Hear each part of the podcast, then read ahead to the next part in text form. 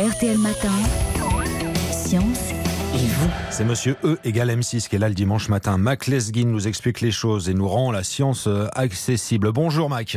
Bonjour Stéphane. Ce matin, Mac, vous voulez nous parler de deux maladies, la sclérose en plaques et l'ulcère de l'estomac. Pardon, mais il y a un rapport entre les deux? Oui Stéphane, car la sclérose en plaques, cette terrible maladie auto-immune, va peut-être connaître le même sort que l'ulcère de l'estomac, c'est-à-dire être vaincu par une découverte inattendue. Je m'explique. Vous connaissez l'ulcère de l'estomac? Oui, c'est douloureux. C'est douloureux et dans les années 70-80, c'était vraiment une maladie qui touchait beaucoup de monde, notamment tous ceux qui avaient des métiers générateurs de stress. On disait c'est une maladie du stress et on la soignait très mal. Et puis deux chercheurs australiens ont apporté la preuve que c'était en fait une bactérie vivant dans nos estomacs, Helicobacter pylori, qui était à l'origine des ulcères.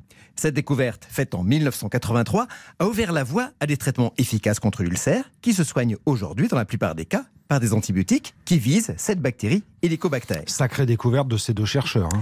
Et c'est bien pour cela qu'ils ont obtenu le prix Nobel de médecine en 2005. Aujourd'hui, l'ulcère de l'estomac n'est plus considéré comme une maladie grave. Venons-en à la sclérose en plaques. Vous le savez, dans cette maladie terrible, incurable aujourd'hui, le système immunitaire par poussée entraîne des lésions du système nerveux qui provoquent des paralysies motrices, visuelles, cognitives de plus en plus invalidantes. Aujourd'hui, il n'y a pas de traitement qui bloque l'évolution de la maladie. Et on a fait, euh, Mac, une découverte comme pour l'ulcère de l'estomac? Oui, depuis une trentaine d'années, les chercheurs avaient repéré la présence, chez les malades, d'un virus très courant, le virus d'Epstein-Barr. Virus qui provoque par ailleurs la mononucléose.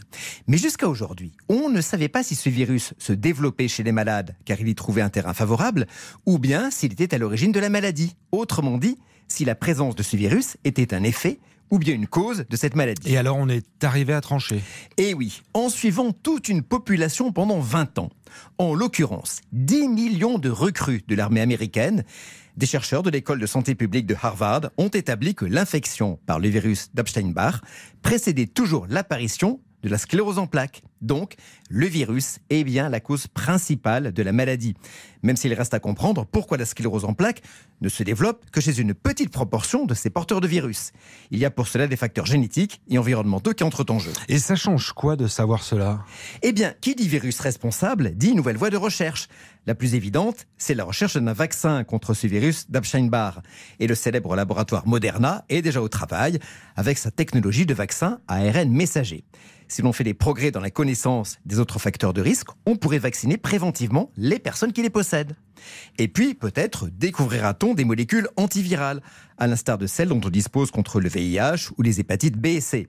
Il faut rester prudent, faire preuve de recul, tout cela ne va pas arriver tout de suite, et par ailleurs des molécules qui soignent les manifestations de la sclérose en plaques arrivent sur le marché, mais tout cela peut laisser penser que dans quelques dizaines d'années, la sclérose en plaques ne sera plus comme aujourd'hui, grâce à la science, une maladie qui fait peur. Les choses sont dites et expliquées par Mac Lesguy le dimanche matin sur RTL. Vous réécoutez tranquillement tout cela sur RTL.fr ou alors sur l'appli numérique.